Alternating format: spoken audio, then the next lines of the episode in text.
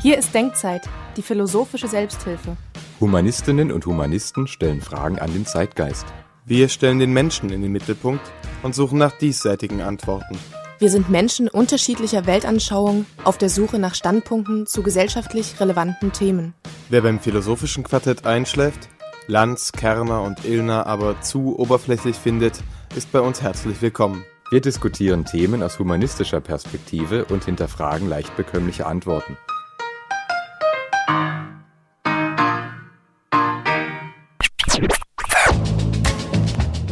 Es so etwas wie kulturellen Fortschritt?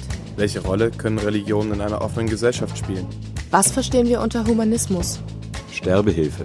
Darf man über sein Leben frei verfügen? Welche Rituale geben uns als Menschen Halt und welche halten unsere Gesellschaft eher zurück? Ist jede wissenschaftliche Entwicklung automatisch Fortschritt? Wie funktioniert eine Ethik ohne Gott? Hier ist Denkzeit, die philosophische Selbsthilfe. Und damit einen schönen guten Abend, liebe Zuhörerinnen und Zuhörer bei Denkzeit, die philosophische Selbsthilfe. Heute zum Thema äh, Utopien, Träume von einer besseren Welt, Teil 2, das Himmelreich als Utopie oder genauer gesagt als Utopie. Dazu mit im Studio sind heute Christian Engelscheidt. Hallo. Alexander Berg. Guten Tag. Patrick Schönfeld. Hallo. Und der Hagen Domaschke. Mahlzeit. Mahlzeit, ja, auch nicht schlecht. Ja, wir haben diese schöne Sendereihe, in der wir uns mit äh, Utopien beschäftigen, mit diesen Vorstellungen davon, dass es Gesellschaftsformen geben kann, ähm, die in diversen Punkten besser sind, schöner sind, gerechter sind als äh, die Zustände, die wir heute haben. Und in der ersten Sendung vor genau vier Wochen haben wir uns schon damit beschäftigt, ob wir nicht eigentlich selber schon in einer Utopie leben, zumindest verglichen mit dem, was sich äh, meinetwegen das 15. Jahrhundert gedacht hat, was mal noch so kommen wird oder kommen könnte oder kommen sollte. Und ähm, eine Vorstellung, die sich mehr oder minder aufdrängt, wenn man über den, die ideale Welt äh, spricht, ist freilich das Himmelreich. Und das, was sich diverse Kulturen und einzelne Menschen darunter vorstellen. Ähm, damit wir die Begrifflichkeiten ganz schnell abhaken, Utopie hatten wir erstmal mit der Definition ein, ein noch ein nicht existierender oder noch nicht existierender Ort gefasst, also ein Utopos. Und ist erstmal ein ziemlich wertungsfreier Begriff, während dann Utopie einfach die schöne, nicht existente Welt beschreibt. Und die absolute Abgrenzung dazu wäre dann die Dystopie, eine Vorstellung von einer Gesellschaftsform, in, bei der einem das Gruseln kommt. Und äh, die Utopie hat in dem Sinne erstmal nichts mit dem heutigen Begriff von utopisch, im Sinne von irreell oder unrealistisch zu tun. Das hat, diese Wertung ist da nicht unbedingt mit drin. Ähm, sondern es geht wirklich erstmal darum, sich einen Ort zu imaginieren, ob man dorthin kommen kann oder nicht. Das ist eine Frage, die ist dann meist den, den äh, Ideologen überlassen oder auch den äh, Philosophen.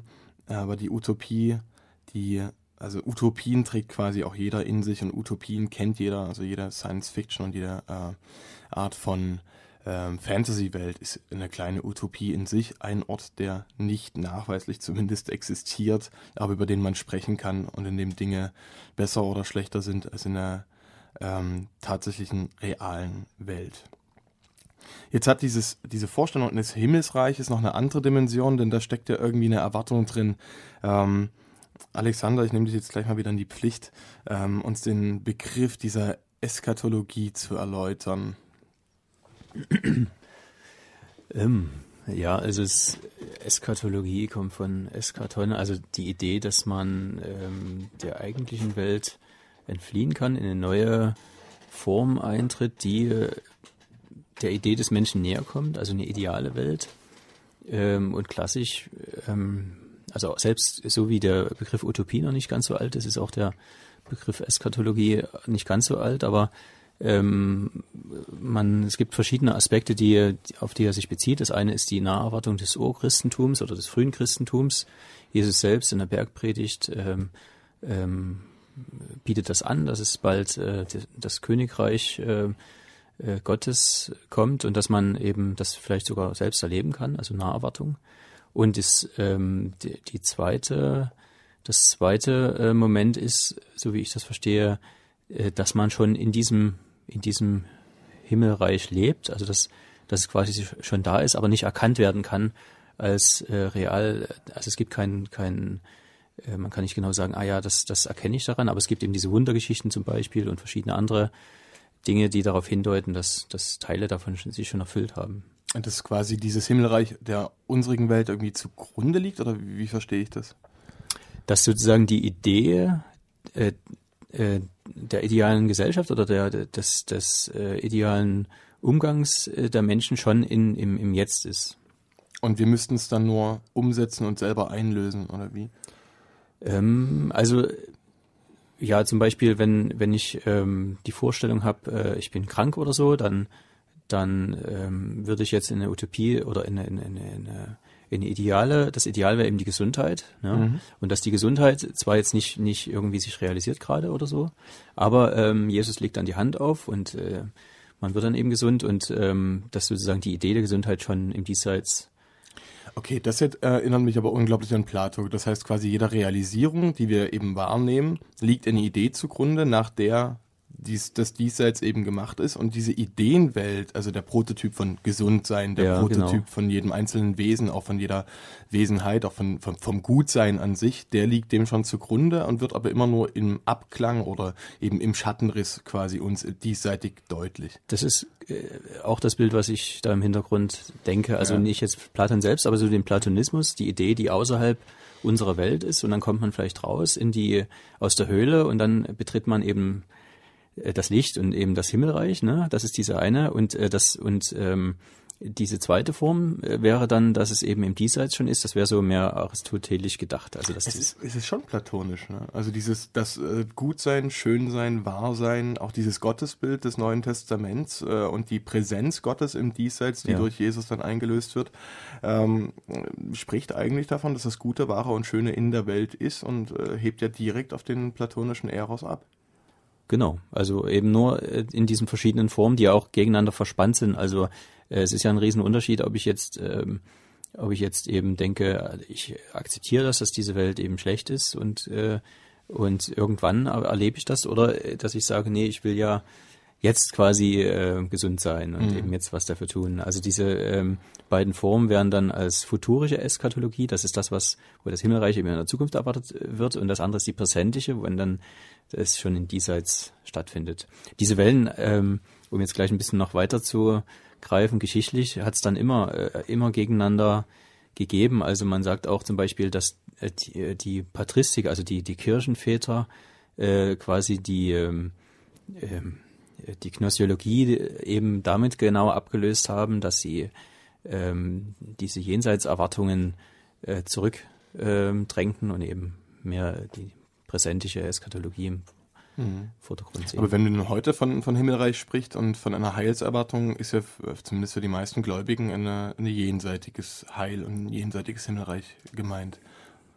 Äh, ja, das weiß ich immer nicht so genau, wie man das verbindet. Also wenn jetzt das Leben nach dem Tod und das Himmelreich auf Erden sind, glaube ich, verschiedene Sachen. Ja, das Himmelreich auf Erden ist auf jeden Fall was anderes. Ja. Aber die, ähm, also die Vorstellung eines Jenseits an sich, also wenn man das Himmelreich im Jenseits sieht, dann ist das eine Heilserwartung eben, ja, logischerweise in der Zukunft. Und ich bilde mir ein, ich weiß nicht, man müsste eine Umfrage dazu wahrscheinlich machen, ähm, dass aber die meisten Christen äh, ihr Himmelreich dann nach dem Tode kommen sehen oder eben gerade oft in, in puncto Glauben argumentiert wird, ähm, dass es doch traurig sei, wenn man den Glauben nicht habe, eben gerade weil dann die Vorstellung fehlt, dass nach dem Tod äh, man seine äh, geliebten Mitmenschen, Familienmitglieder und so weiter auch alle wieder sieht und dass genau. es dann eben das wahre Leben erst beginnt. Also das ist zumindest eine Argumentation, die ich relativ häufig höre.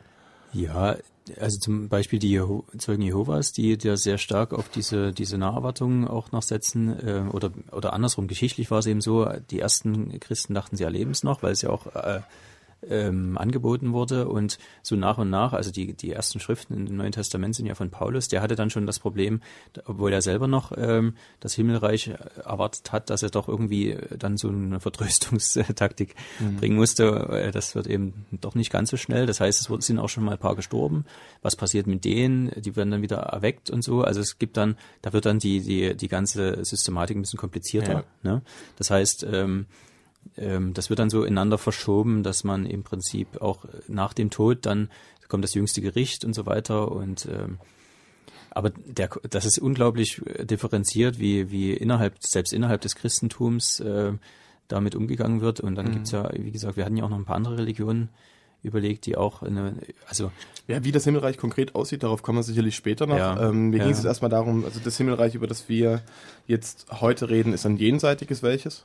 Ähm, ist auf jeden Fall dadurch charakterisiert, dass, dass äh, wir in, in dieser Welt ähm, irgendwie eine Vorstellung haben von einer, von einer idealen Form, also von diesem, von diesem Himmelreich und dass wir mhm. jetzt schon äh, uns darauf beziehen, also weltlich, indem wir sagen, wir müssen jetzt irgendwie besonders moralisch sein oder die Gebote Gottes erfüllen, mhm. um dann äh, vor dem jüngsten Gericht eben äh, so ein paar Credits zu haben. Okay. Das erstmal soweit, dass es mit diesen Heilserwartungen verknüpft. Wir machen kurz Musik und danach geht es direkt weiter. Hier ist Denkzeit, die philosophische Selbsthilfe. Zurück zum Thema das Himmelreich. Ah, hier, hier ist mein Mikro. Zurück zum Thema das Himmelreich als Utopie, als Utopie, um genauer zu sein, als eine Vorstellung von einem Zustand, einem Weiterleben in einer Sphäre ohne Mangel und ohne Leid. Und nachdem wir jetzt äh, diesen christlichen Background ein bisschen äh, beleuchtet haben und eben schon festgestellt haben, dass auch innerhalb der äh, christlichen Tradition die Unterschiede ähm, äh, sehr groß sind, äh, wie man sich das vorstellt, was nach dem Tod alles passiert, was da für Zwischenstadien bis zum jüngsten Gericht warten und ob dann wieder ein Himmelreich auf Erden kommt und ähnliches. Ähm, jetzt mal zu anderen Vorstellungen, die es da noch gab und relativ bekannt und auch in der europäischen Geistesgeschichte präsent ist, sind ja die, diese elysischen Gefilde, die da irgendwie aus der griechischen Antike noch da sind. Ähm, möchte jemand von euch dazu was sagen? Elysische Gefilde? Das mache ich das. Dann mache ich das gleich mal. Ähm, das Interessante ist, und das ist auch eine, äh, quasi eine Parallele zum Paradies begrifflich, ähm, das ist Elysium in der, bei den alten Griechen, äh, auch bei, bei Homer noch, gedacht wird als eine Insel im Diesseits. Also ähnlich wie das Utopia von Thomas Morus, gibt es also irgendwo im Westen, wird da gesagt, eine Insel, auf die kommen dann eben alle tugendhaften Helden, ähm, die Würdigen und Unsterblichen. Und diese Insel der Seligen nennt man dann halt Elysium und dort gibt es halt äh, tolle Bäche, in denen eben der Nektar fließt und aus denen man dann trinken kann. Also der Göttertrank, dort werden quasi die, die würdigen menschlichen Helden mit den Göttern fast auf eine Stufe gestellt. Ähm, und innerhalb aber dieses griechischen Denkens noch passiert dann so eine Verlagerung des Paradieses in einen Ort, der nicht mehr zugänglich ist, nämlich in die Unterwelt. Wobei, klar, die griechischen, griechischen Helden haben selber so Ausflüge, wo sie den Hades dann mal besuchen kommen. Ähm, aber meist ist die Unterwelt dann schon der Ort äh, auch einer Art von Verdammnis. Und dort drin wiederum werden dann die elysischen Gefilde als Parallele eingelagert. Das heißt, man hätte quasi Himmel und Hölle nebeneinander liegen. Und wenn dann der Fährmann, Charon, ne, äh, bezahlt ist und man über den Styx äh, und äh, gefahren wird und aus dem Fluss des Vergessens getrunken, dann kann es auch sein, man kommt in den elysischen Feldern, in den Champs-Élysées dann zum Ruhen. Und diese äh, Parallele mit dem Paradies ergibt sich, zumindest in, so wie ich das begreife, daraus, dass auch die, ähm, die bis zu den Kreuzfahrern, glaube ich, sogar noch, äh, noch so eine Tradition da war, dass mancher sich das, den Garten Eden als einen im Diesseits Präsentischen vorgestellt hat. Mal abgesehen jetzt von dem Jenseits und dem Himmelreich dort, dass ähm, im Osten wiederum hinter den Wüsten, also aus, von Mitteleuropa aus gedacht, da noch irgendwo ein Paradiesgarten ist, der dann auch äh, von eben erstmal sind da Wüsten und dann gibt es noch ein paar Monster und Drachen und dann dahinter, da ist aber noch dieser gut umzäunte Paradiesgarten, ähm, den es quasi auch im Diesseits schon einzunehmen gäbe. Zumindest war die Vorstellung lange präsent. China. China. Zum Beispiel. Und haben die versucht, da hinzukommen? Ich glaube, es gab da so Entdeckungsfahrten. Man hat, glaube ich, schon versucht, nach China zu kommen. Ja. Das ist mir zumindest aber so. Aus anderen Gründen, oder? Ich glaube, es hing aber auch schon mit so Dingen zusammen, die man sich dann, äh, die, die einigermaßen paradiesisch anmuteten, halt was Früchte und Gewürze angeht. Also der, die Apfelsine zum Beispiel, der Apfel aus China, ja. Also das ich ja, glaube, China ist falsch verortet, sondern es sind in Wahrheit die Malediven. Ja, dass man sowieso quasi alles, was irgendwie ähm, östlich von ja, von, von wo eigentlich, von der arabischen Halbinsel gelegen hat, war schon China, ne? Also alles da drüben. Also ich glaube, das hat sich in der Sinologie bis heute gehalten, dass die Sinologie sich eben nie bloß mit der Kultur Chinas beschäftigt, sondern Asiens generell. Nicht? Was mir ganz sympathisch ist als Vorstellung, womit ich mich auch anfreunden kann, wahrscheinlich, weil ich, äh, äh, weil ich die, die Literatur darüber so witzig finde, ist, ähm, die, wenn man sich das Paradies nicht bloß als eine, einen Ort vorstellt oder eine Sphäre, in der es keinen Mangel und kein Leiden gibt, sondern in der es sogar so eine Art hedonistischen Überfluss gibt. Also so ein Schlaraffenland als Paradies. Finden wir da irgendwie Parallelen auch zu äh, christlichen Jenseitsvorstellungen, die derart gelagert sind? Ähm, ja, also das ist für mich jetzt auch schwer, aber also es gibt viele Paradiese jetzt. Also zum Beispiel bei Herrn Sachs, da ist äh, Paris noch das Paradies. Also da ver, ver, äh, verschmilzt das so und ich meine aus einer gewissen Distanz heraus. Für die damalige Welt war das so die, die Hochkultur oder die, das Zentrum der Welt.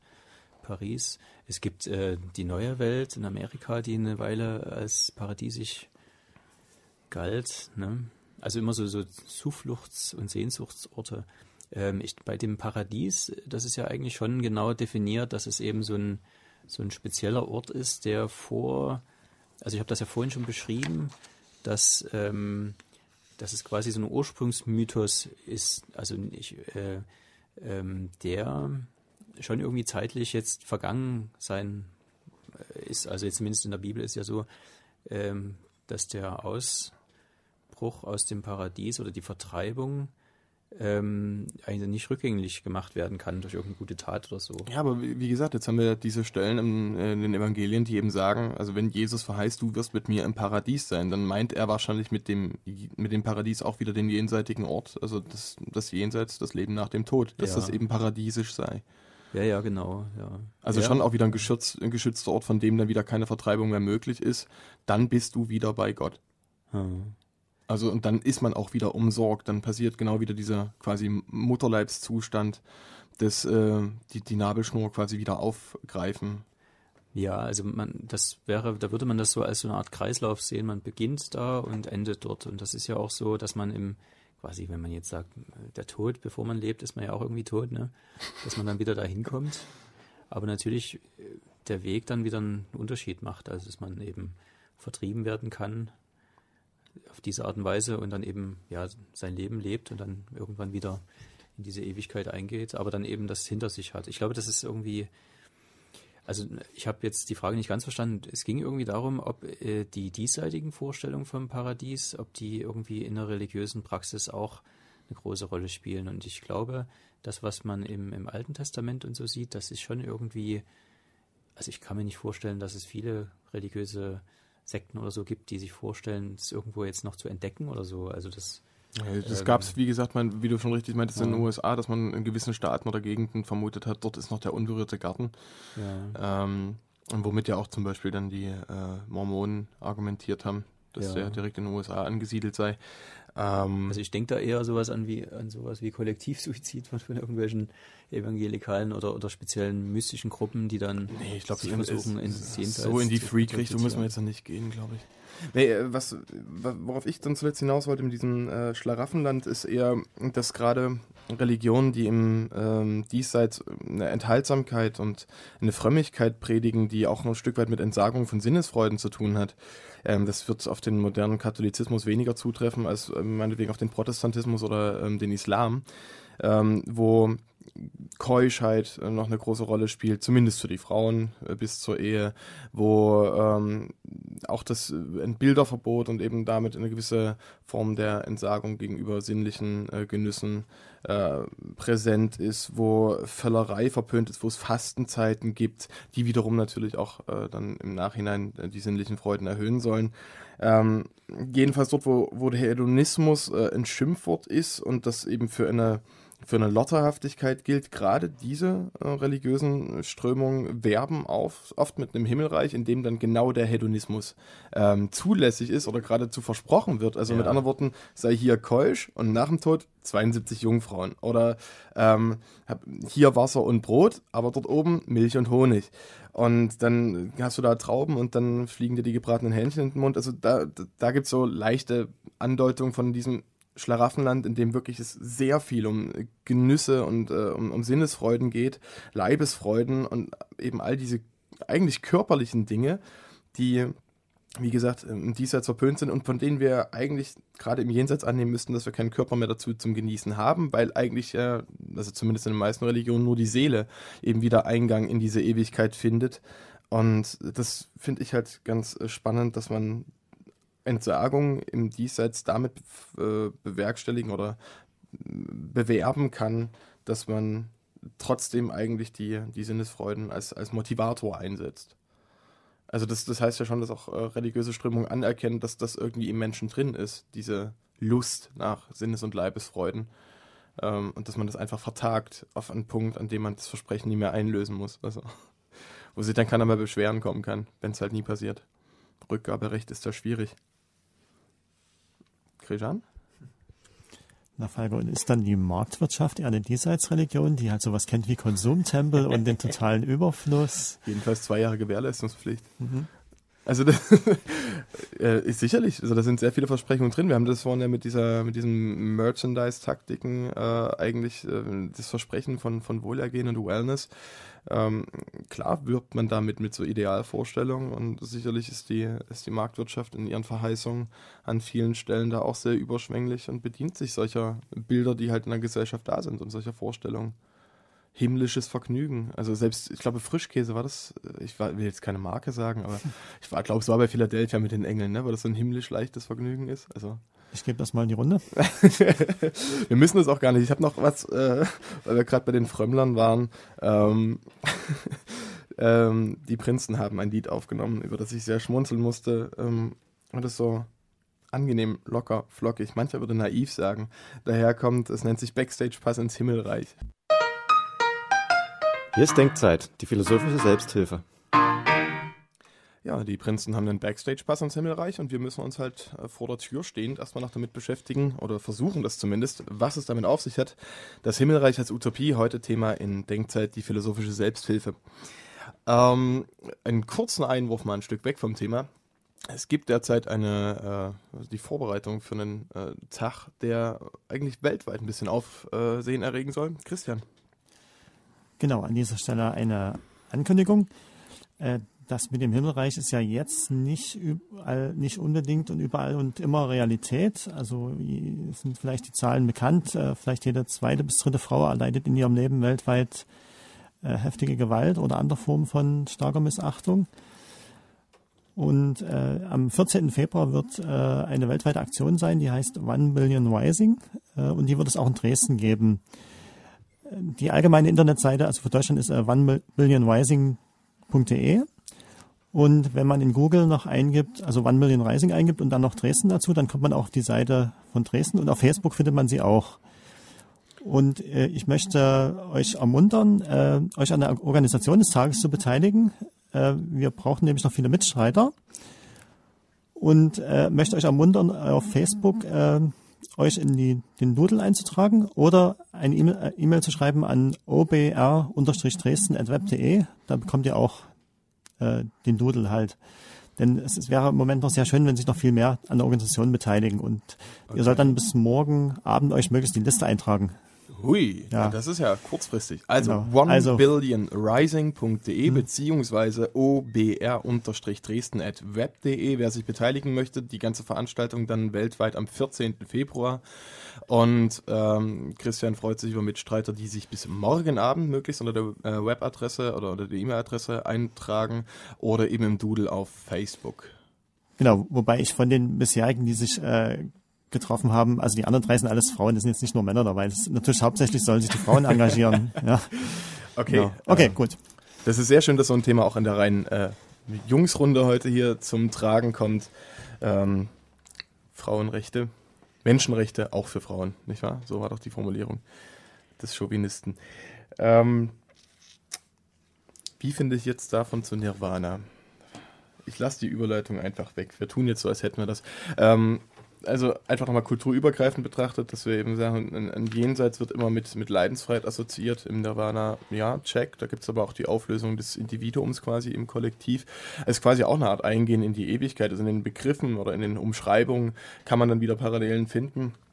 Ähm, und dieser ähm, ewige See des Nirvana äh, könnte auch sowas sein wie das wieder hinnabeln zu den anderen Seelen, zum, zur Gemeinschaft von allem, was ja dann auch mit Gott wieder umschrieben sein kann, wenn in Gott sowieso die ganze Existenz aufgehoben ist. Dann die Sache mit dem Schlaraffenland, ähm, das Land, wo Milch und Honig fließen. Ach ja, nett finde ich da immer noch die Parallele mit diesem höfischen, mittelalterlichen Ideal Wein, Weib und Gesang. Ne? Also das Jauchzen und Frohlocken der Engelschöre ist zwar nicht mal bloß als Singen zu denken, aber wird oft so umschrieben. Die 72 Jungfrauen dazu und äh, ja, Wein oder Nektar. Ne? Also die Vorstellung von einer guten Party, die man da im höfischen Spektrum des 13. Jahrhunderts hatte, ist ziemlich genau das, was viele Religionen uns im Himmelreich versprechen. Ähm, ein eine witzige Parallele, wie ich finde, ist noch, äh, dass sehr viele darauf verweisen, also im Himmel, da sehe ich dann meine Verwandten wieder und Sartre hat doch gesagt, die Hölle, das sind die anderen. Also gibt es auch quasi eine, eine, gute Möglichkeit zu argumentieren, dass der Himmel auch gleichzeitig Hölle sein muss und dass ewiges Frohlocken schwer möglich ist. Auch die relativ leicht einsehbare Argumentation, dass ewiges Glücklichsein ohne den Kontrast zum, zum Leid halt nicht wahrnehmbar ist. Aber gut, es ist ein Zustand, der selten, da wird ja dann meist argumentiert, du musst dir Ewigkeit ohne Zeit vorstellen. Es ist also nie so, dass dir Fahrt wird oder dass dir das irgendwann alles, äh, dass du da abstumpfst, sondern das ist halt ein Zustand ohne Zeit. Also all das, was man sich eben nie konkret vorstellen kann, wird dahin projiziert. Und äh, Ende vom Lied ist also, dass ein, ein, ein Jenseits selbst unter Gläubigen der gleichen Konfession oftmals ganz andere Befüllung als Begriff erhält. Ist zumindest mein Eindruck. Ja, jeder stirbt halt seinen eigenen Tod und die, die, ähm, also ich meine, ich hab, bin auch mal, oder was ist, es war glaube ich schon im, im, im 17. Jahrhundert, da haben dann, war das äh, Lavant oder so ähnlich, der hat dann geguckt und im Himmel da keinen Gott entdeckt, also so, so ein, das waren damals, später dann Juri Gagarin, ist dahin geflogen, hat ihn nicht gesehen. und, ähm, und heute fliegt man ja mit der Familie in, in den Süden und die Kinder äh, schauen zum Fenster raus und, und sagen, der OP ist, ist nicht hier. also ich sehe ihn nicht. Ehrlich, ist das passiert? Ja, na klar. Ja, das ist, weil die Begriffe natürlich ähm, zusammenliegen und, ähm, und ähm, die Frage, ob, ob man die metaphorische Bedeutung schon im Kindesalter bekommt. Ne? Also wenn man jetzt sich zum Beispiel Gott vorstellt oder oder das, den Himmel, dann sind das ja erstmal so, so, also man äh, beginnt ja quasi in der Lebenswelt und versucht das dann äh, davon wieder zu negieren und sagt, ja, das, ähm, also das ist ja nicht, man lebt einfach nicht mehr, ne? Aber wo ist man dann? Wo ist der Großvater? Und dann beschreibt man es mit einem realen Ort, an dem es ganz offenbar nie ist. Und dann muss genau. man erklären, dass der reale Ort jetzt metaphorisch gemeint ist, sowohl ja. die Unterwelt als auch der Himmel. Und der Himmel hat ja eine sehr, sehr schöne Metaphorik, weil er eben unendlich ist und weil er, weil er auch irgendwie eine, eine Grenze ist und auch irgendwie ähm, ja, sich auch verändert und so weiter. Ich sag mal so, die Vorstellung, dass, dass unsere ganzen Verwandten ja irgendwie existieren, selbst wenn wir sie nicht mehr kennen und existiert haben. Und dass sie jetzt irgendwie, dass man mit ihnen reden kann, dass man bei ihnen sein kann in gewisser Weise. Gebet zum Beispiel, darüber wollten wir noch reden. Mhm. Äh, das, ähm, das sind ja so, so, so Krücken, über die man äh, auch irgendwie mit sich selbst Kontakt aufnimmt oder eben mit seiner Geschichte und ähm, dafür ist es, glaube ich, ähm, gedacht. Und wir haben vorhin eine interessante Diskussion noch gehabt in der Pause, wo man dann überlegt, ja, wie kann man jetzt diese Krücken oder wie soll man sagen, Krücken ist operativ, diese, diese religiöse Sprache oder die traditionelle Sprache, die eben religiös erstmal war, wie kann man die äh, in die in das eigene Leben holen und jetzt zeitgemäß reformulieren, weil das ja, ähm, weil wir ja bestimmte ähm, Überzeugungen nicht mehr teilen. Das heißt, dass man im Diesseits einen Halt findet, der aber auch damit zu tun hat, dass äh, es noch eine, eine Sphäre des Lebens gibt, die über den Tod hinausweist. Ja, man, man, man geht davon aus, dass man eben jetzt irgendwie endlich ist und dann denkt mhm. man die, die Unendlichkeit mit. Ne? Christian? Ich hatte mich gerade gefragt, warum das immer so toll ist, die Verwandten zu sehen. Das ist eigentlich eine sehr evolutionäre Vorstellung, dass man gerade Interesse an den Verwandten hat. Man könnte ja auch Freunde oder Leute kenn kennenlernen, die halt die man noch nie kennengelernt hat, die irgendwo auf der Welt verstreut sind. Ja, das ist aber der Witz, glaube ich, dass ähm, mit dem diesseitigen Leben wird Veränderung äh, assoziiert, aber das jenseitige Leben äh, besteht ja gerade in, in dem Mangel an Veränderung. Dort hört die Entwicklung auf, dort gibt es kein Altern, aber wenn eben Entwicklung ausgeschlossen ist, dann eben auch das Kennenlernen von Neuem. Also mal abgesehen von dem Setting, das du dann erlebst, das ja aber eben oft mit vertrauten Begriffen und ähm, Gegenständen oder Personen angefüllt ist, ähm, ist ja dort dann dieses Entwickeln oder Fortschreiten auch Altern ausgeschlossen. Ich glaube, es wäre, also wer in diesem Leben keine Freunde findet, ist, glaube ich, schwierig dann im Leben danach, in dem vermeintlichen, da irgendwie noch Anschluss zu finden. Genau, und man könnte vielleicht auch sagen, dass jede, jede Zeit so ihren, ihren eigenes Jenseits hat oder sich selber entwirft in, in so eine, ähm, ja, in, in ihre Endlichkeit und dann, äh, dann ein bestimmtes Bild davon versucht zu entwickeln und das aber auch jeder Mensch natürlich selber irgendwie dann für sich leisten muss. Ne? Ja, Und das Scheitern auch an diesen, an diesen, also ich denke, dass die Religionsgeschichte oder wenn man so Texte dann hat von, von Luther oder Augustinus oder so, dass die sehr stark auch in, in diesem Scheitern quasi, also jetzt nicht ruht, aber die ihre Kraft bezieht aus diesem, aus dieser Spannung, ne, dass man eben damit umgehen muss, dass man dieser Endlichkeit ausgesetzt ist. Ja. Wir haben jetzt also dieses Wolke 7 Himmelreich, wir haben die Vorstellung von einem, Garten Eden und interessant fand ich bei der Recherche und bei der Werkstatt vorher, dass äh, dieser Begriff des Paradieses schon äh, genau aus dem Begriff des Gartens kommt, aus dem Altpersischen. Und eben auch so dieses, dieses umzäunte, ummauerte meint, also diesen ganz beschützten Ort oder einen Hort der Glückseligkeit ähm, dass man sich das dementsprechend auch im Diesseits vorstellen kann, als aber eben einen nicht zugänglichen Ort oder eben ganz weit entfernten und selbst dann noch ummauerten Ort.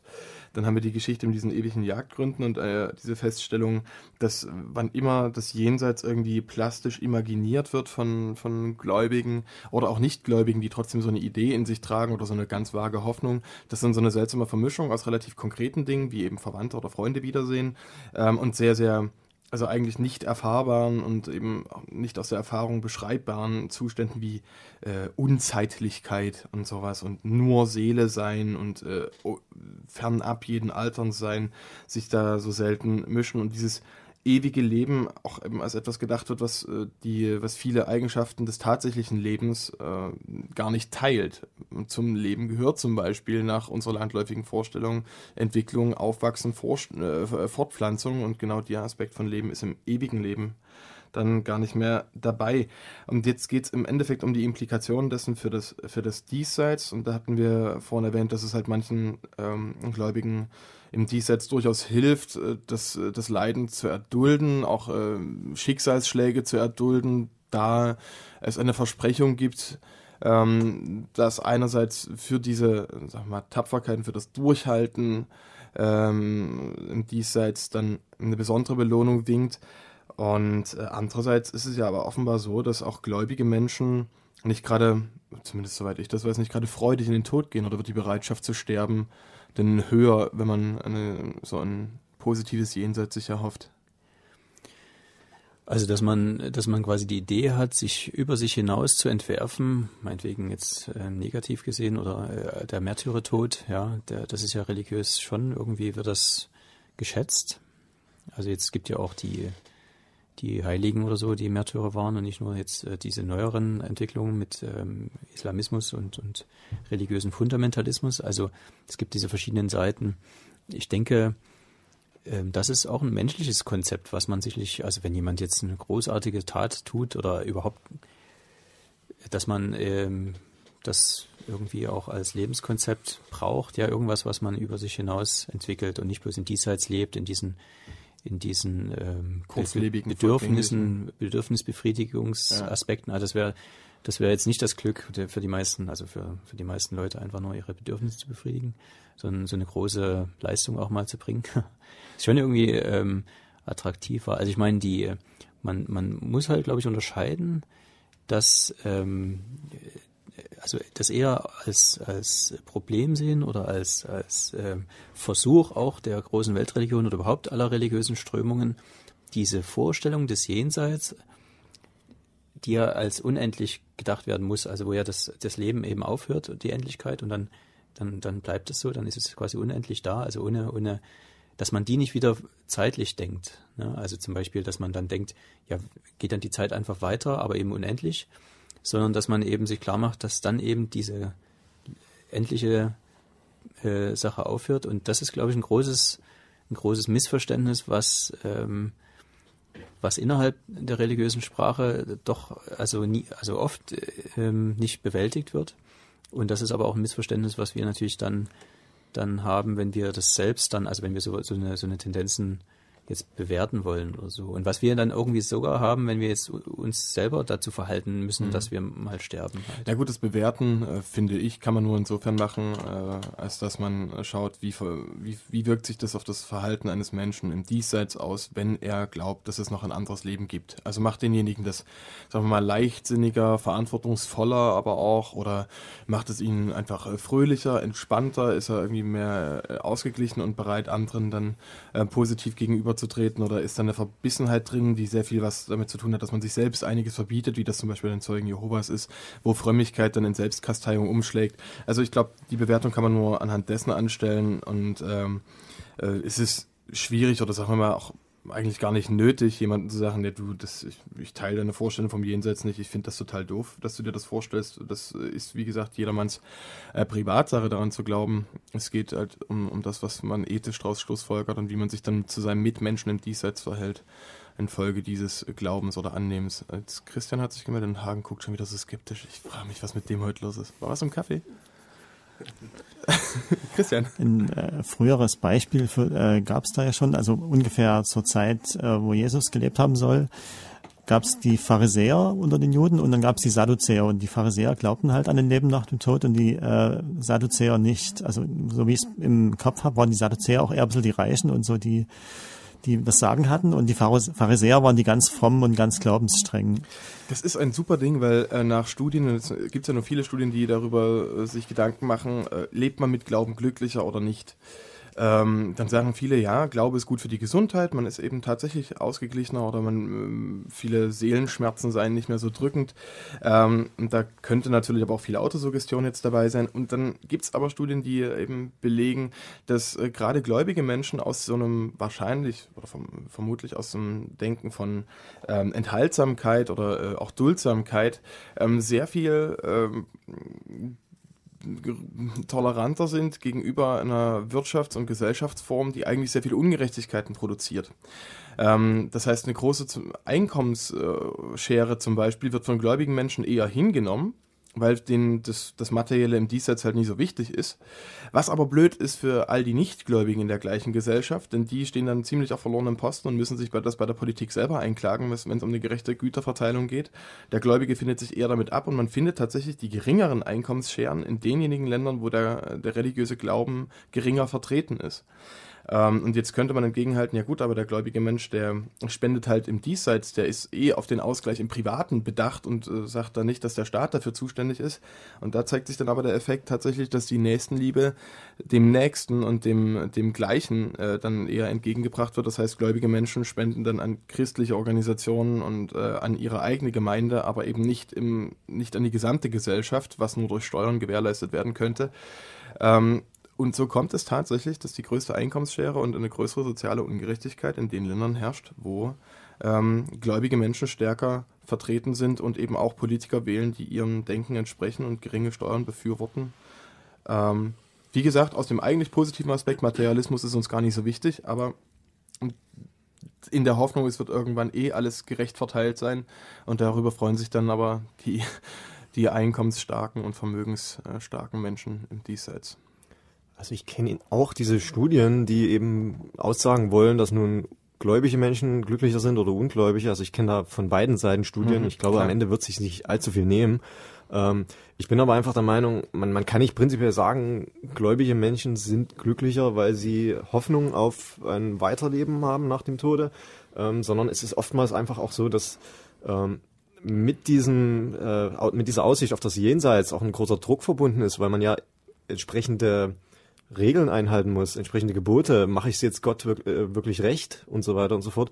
Und ich habe die Erfahrung gemacht bei, bei vielen, also zumindest ist das mein Eindruck, mhm. dass viele Menschen dadurch durchaus leiden. Äh, also unter dem, dem Druck, den sie halt stehen, um wirklich dann eben auch in das Jenseits zu kommen. Und da haben die Griechen das eigentlich schon recht erkannt. Wenn die Götter gerecht sind, ist es egal, ob ich zu ihnen bete im, im Hier und Jetzt. Wenn sie gerecht sind, lassen sie mich eh ins ewige oder in die elysischen Gefilde.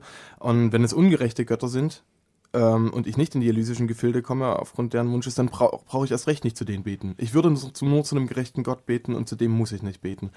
Ähm, und ja, es ist interessant, dass gerade im Moment, auch wenn, wenn Verwandte oder wenn nahe Freunde sterben, ähm, es diese beiden Richtungen gibt. Mancher, der immer ungläubig war, entwickelt dann eine Sehnsucht, den Menschen wiederzusehen und wird auf einmal gläubig und an, ein anderer fällt vom Glauben ab, wenn er versucht, das, das ungerechte Leiden im Diesseits irgendwie mit einem mit einem Gott und einem, einem äh, Schöpfungsplan und einer Erlösungsvorstellung in Einklang zu bringen und sagt, nee, der und der hat es nie verdient. Warum gibt es, um mit dem Beispiel von David Attenborough zu argumentieren, ähm, Bakterien, die nirgends anders leben können als im Augapfel, ähm, den so lange zersetzen, bis ein Kind nie mehr sehen kann oder das Tier, das gerade befallen ist und dann stirbt das Bakterium und dann ist das, das Wirtstier, also das, oder der Wirtsmensch äh, blind. Also das, das sind so die kleinen Feinheiten, die es dann manchen Gläubigen eben schwer machen, im Angesicht des diesseitigen Leidens an die ewige Erlösung zu glauben ähm, beziehungsweise ähm, das dann irgendwie doch eben wie so eine Erpressung oder auch so Druck aussehen lassen, wie ich mach's dir hier so richtig schwierig, um dich zu prüfen, ob du den Glauben an die, an die ewige Glückseligkeit dann trotzdem behältst oder gerade gewinnst. Dazu Musik, passenderweise Eric Clapton, Tears in Heaven und danach geht's hier weiter.